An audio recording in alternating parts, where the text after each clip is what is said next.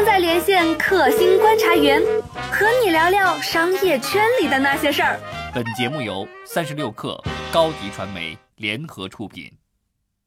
嗨，大家好，欢迎收听三十六氪出品的新商业观察，我是三十六氪的深度报道主编杨轩。三十六氪的新商业观察呢，是一档关心商业世界中最新、最能代表未来部分的这么一个节目。那今天我们想要谈的话题是说，直播的泡沫破了。然后我们今天邀请到了我们的文娱主笔方婷来跟我们一块儿谈这个话题。哎，方婷你好，杨轩，听众朋友们大家好。嗯。然后方婷老师刚刚写的这篇稿子标题叫做《十五个月》，然后直播的泡沫破了。我来先解释一下什么叫为什么说是十五个月啊？因为其实就是直播这个行业的兴起，大概是从去年映客它作为一家特别有代表性的公司忽然兴起开始的。其实映客在去年春节的时候大概花了一个亿，然后去砸广告。然后直播这个东西的知名度，然后一下子忽然就提升了。随后我们可以看到，就是说像以映客为代表的手机移动的直播，然后涨得特别快。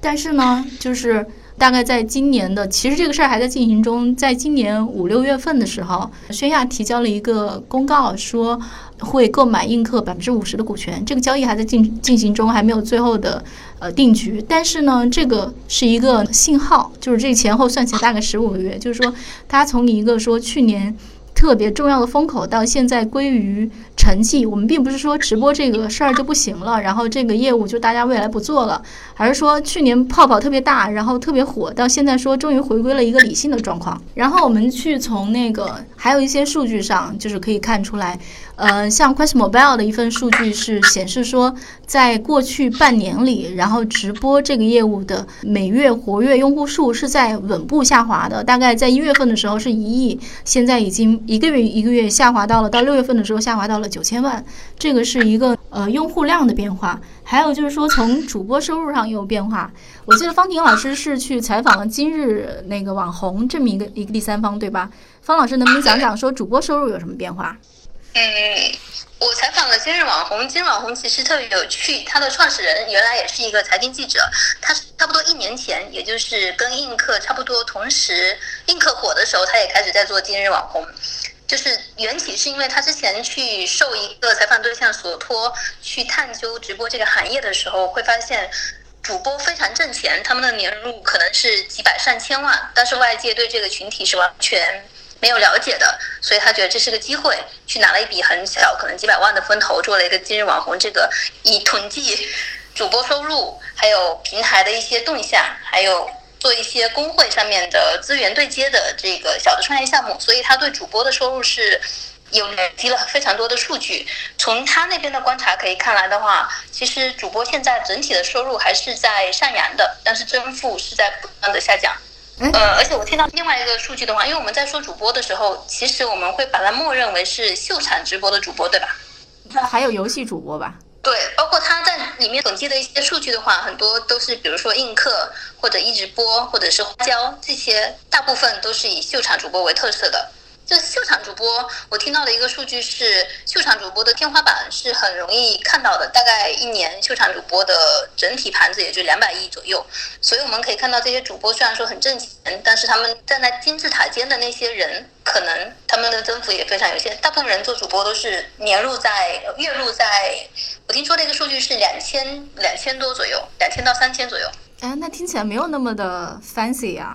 如果月入两三千的话，对，所以说做主播其实没有外界想象的那么容易。我今天早上还听到了另外一件事情，就是大部分做主播的那些工会，他们现在开始去引导他们的主播去在抖音或者是快手或者是呃今日头条的短视频 app 上面去做一些短视频，因为他们觉得这可能也是另外一条从除了打赏之外的收入渠道。就是说，我猜，就是说，其实那些工会他们也感受到说，这个风口可能还是在变化，然后要去铺一些新的风口了。对对，嗯，哎，我觉得其实当我们讨论说那个直播的泡沫的时候，其实我们的一个前提假设就是说，那个去年特别的热，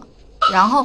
那个我们要不然就是我其实觉得说，就是今年这个泡沫的破灭，其实跟去年它为什么火这关系是特别大的。呃，我的第一个认知啊，我是觉得说直播这个事儿之所以火，是因为是跟它的商业模式有关系的，就是它除了打赏这么一个模式，实话讲，就是大家去年就是还有今年说了很多知识付费，其实就是用户用户付费，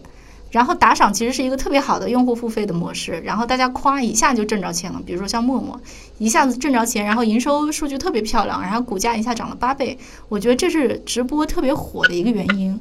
然后我觉得另外一个可能直播特别火的原因是说，在去年最开始的时候买流量是非常见效的，对吧？嗯，对。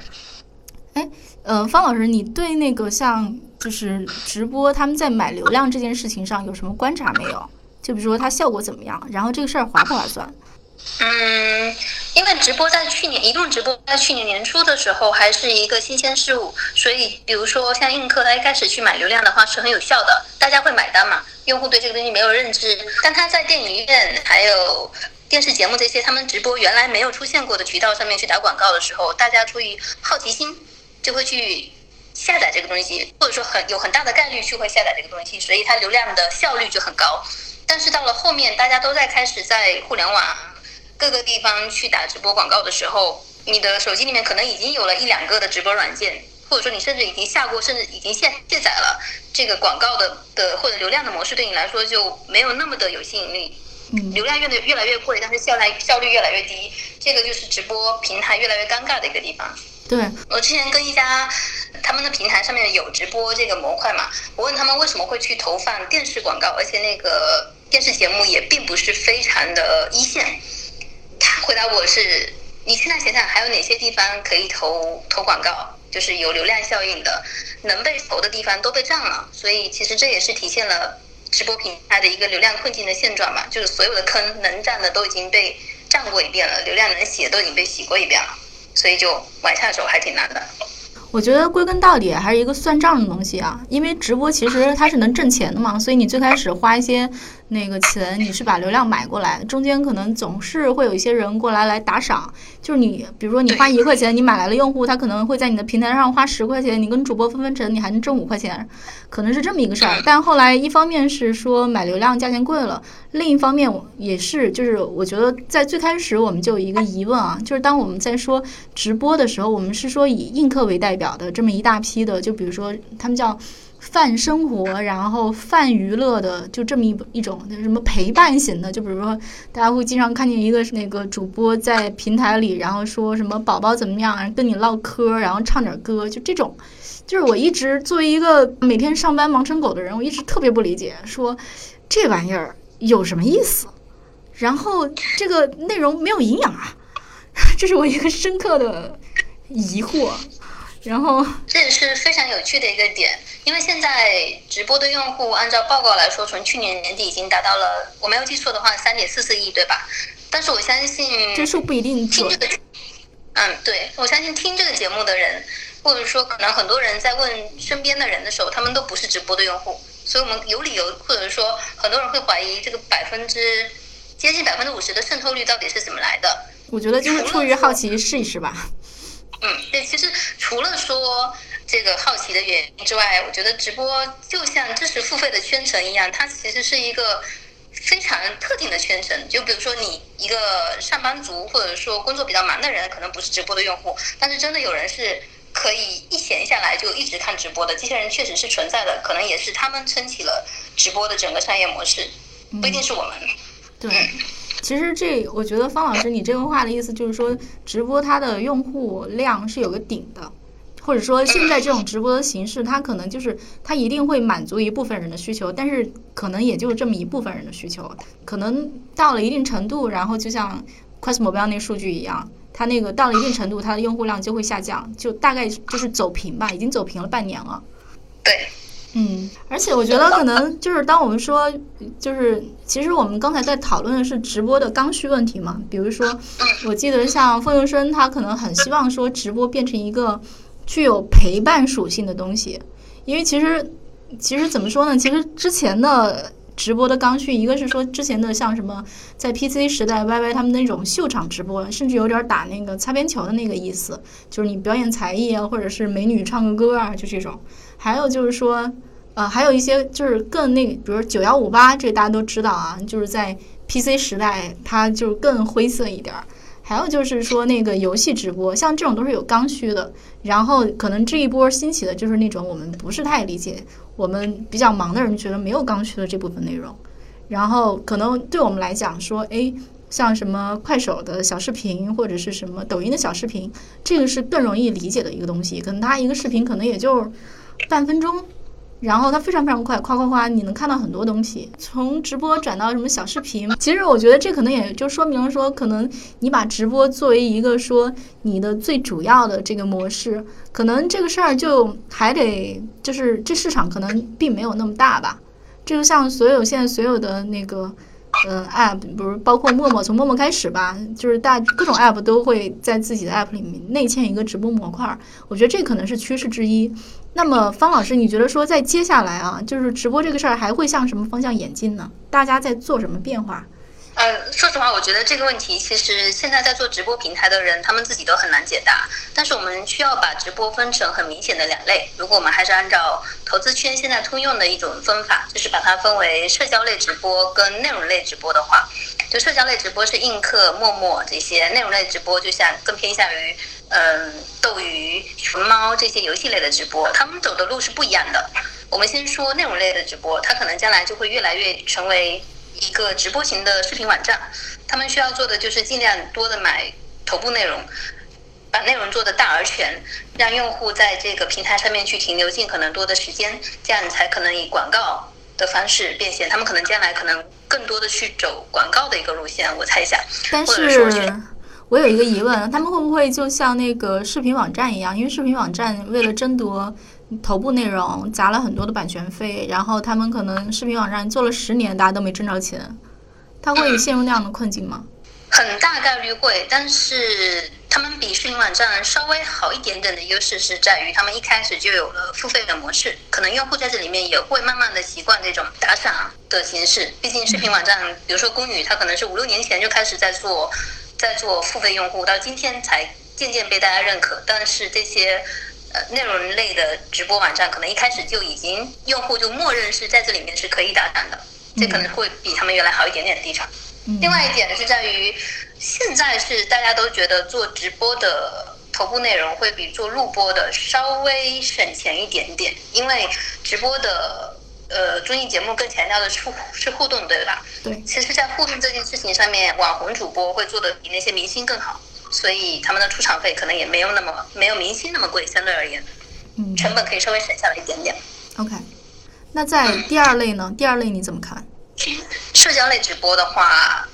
我觉得那些原来没有社交基因的直播平台，比如说映客，直播加社交这件事情其实还挺难做的，因为它的直播的属性太强太突出了。但是社交加直播这件事情，还是起码陌陌还有 Blue 的。路径已经告诉我们是还挺好、挺好用的。嗯，就是说可能就是，呃，社交类的直播，我这么理解吧，它更多的是 UGC，它不是靠头部内容，所以 UGC 就这东西怎么做的怎么样，其实挺关键的。但我觉得，我觉得 maybe 还有另一条路，因为其实，在方老师的那篇稿子，那篇稿子我们发出来之后，然后那个留言和点赞第一条的是淘宝直播的老大。然后他说：“哎，你们为什么没有关注像淘宝直播这种？因为可能我们当时讨论的比较少。但是我觉得淘宝直播它可能代表了一种方式，就是说我拿我的这个直播卖货，我是非常的有说服力的。就是他可能就是比如说像我爸妈可能在家，他们就看那个电视的那种那个电视购物，对对，电视购物，电视购物的煽动力是很强的。那其实直播，换句话说，它。”就是它可能有一个特别小的细分的方向，是它变成有点像电视购物，这样的话，它的流量变现又有了一种新的变现方式，就是说，那个以前靠打赏，那电视购物这种模式可能也是一个挺能挣钱的办法。那这可能意味着说，他之前就是一块钱买来的流量，然后那个再往外倒，他可能得怎么讲呢？就是说，他买流量，这个流量买进来之后，他那个价值又变得更高了。这可能也是一个挺好，就是说把这个生意再怎么往下做的一个办法。对，其实现在像映客也在寻找就是电商直播的可能性，但是电商直播我大概观察了一下，我觉得目前有实力或者说有底层架构能够做得好的，可能也就淘宝直播，而且包括淘宝直播都在被直播圈内部诟病为它的运营做的不是很好，呃，就是一个普通的主播想要想要成为一个淘宝直播的主播是很难的。我不知道为什么淘宝就他们也不知道为什么淘宝要把那个入口设计的这么的难以进入哈。但如果再说就是能够直接跟卖货，还有后面一整套的货品更新，呃，购物流程跑得顺畅的话，确实目前而言也就只有淘宝了。嗯，可能就未来说那个，我觉得可能像映客这样的公司，如果他想要干这样的事情的话，他其实后端不可能靠自己，他主要还是说一个前端的内容提供方，他必须要跟淘宝上的卖家或者大品牌商去合作。嗯，嗯这可能也是说那个映客会选择跟宣亚然后合并的这么一个原因吧，因为宣亚毕竟是家大的公关公司嘛，他手里有很多的客户啊之类的。我再问你一个问题啊，那方老师，像你观察直播这么久，你觉得直播这个领域里面有什么特别有意思，然后一般人不知道的事情吗？其实很多人在看直播，从外界看直播的话，就是都觉得直播的模式很简单，土豪打赏美女也就这样。但其实，嗯，直播很重要的是你要让不一定是土豪，你要让用户在里面投注了非常多的情感投射，然后才能够让一个主播有非常大的什么客户维护管理能力。他们发展到后面之后，嗯，像陌陌，陌陌就有一个专门的好几个号在讨论上面主主播在互相的打架打来打去，什么还守护主播，或者说他们像小明星一样，就是有一个专门的直播类的八卦号去分析，说他们可能在同一场出现的时候，谁看谁不顺眼，谁站位在前面什么之类的。这些东西其实有一点点像怎么说，用户生产内容一样，就会让直播在那个信息流或者时间流之外，还多了很多可以探讨的东西，所以才会变得更加有趣。哎，这我觉得听起来倒是挺像说，那个直播主播们也是一帮明星，有了针对他们的娱乐报道，有点像这个意思。对，对，这个其实是很多人站在外面没有看到的。包括我有问过来风的 CEO 一个问题，我在说你们现在好像也不怎么去加强对头部主播的控制，他们要是走了的话，你不担心那些土豪也走了吗？然然后他之前那个创始人就是我那个 CEO，他之前还是以 PC 时代的呱呱直播的联合创始人嘛，就是他在这个圈子里面很久了。包括我也问他说，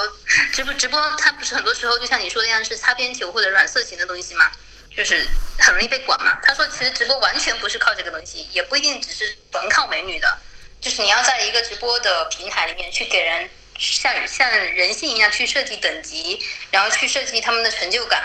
然后让他们就算是他们喜欢的主播走了之后，他们也不一定会走，因为他们的财富等级跟整个社会关系都在里面。哦，就是我作为一个观众，我我是一个红红钻观众，还是一个皇冠观众？观众是这意思吗？对，对我我在我在来风的平台上面已经是顶级土豪了，所有人见到我都叫大 R，他们把人民币玩家叫大 R 人民币嘛。就是我是个大 R，我肯定不会再去另外一个平台从小冰冰开始做起。这个其实是直播平台或者说主播间里面一些爱恨情仇把人留下来的一些一些事情。这个就像游戏一样，有人说直播其实就是一个社交类的游戏，或者说金钱游戏。这个是很多人没有看到的，所以如果你只是看直播一天两天的话，你会觉得很无聊。但是你估计看了半年一年，你可能哪怕觉得它无聊，又觉得我都已经在这里面这么有身份地位了，我要走又好舍不得，我可能去其他的 王者荣耀里面，我还是个青铜玩家，那我就没有必要走了，我还是继续留在直播平台里面嘛，这也是很有可能的。嗯，但是我觉得有一部分人，比如是我，像我，绝不可能看直播看半年一一年的。但是如果让我那个长期的天天看那个美女那个，哎试试一下那件衣服，哎试一下这件衣服，倒是有可能。我觉得那倒是一个对于女性观众来讲比较有吸引力的事情。所以直播其实就是我，包括我们那篇稿子，其实写的可能，嗯，只能写了，只是写了像秀场直播的一个。一个点，但游戏直播我们也涉及到了，但直播这个生态其实里面有挺多内容的，就不是像很多人看到直播就嗤之以鼻，说这个内容我肯定不会看，那么简单。它是让很多人就业了嘛，另外它其实也是让更多的人有了一个渠道去跟别人交流。从这个层面来说，我是觉得直播还是一个很创新的载体跟形式的。好的，谢谢方老师。那聊了这么久的直播啊，那我相信说直播泡沫的破灭只是这个阶段的事情。也许再过五年之后，你会发现说，哎，这个市场又有了一个非常大的变化。也许那个时候直播它可能是跟 AR 结合起来，它可能是一个完全不同的全新的感受。到那个时候，这个业务可能又会有新的生命力。那好，谢谢大家收听我们这一期的节目，下一期我们不听不散。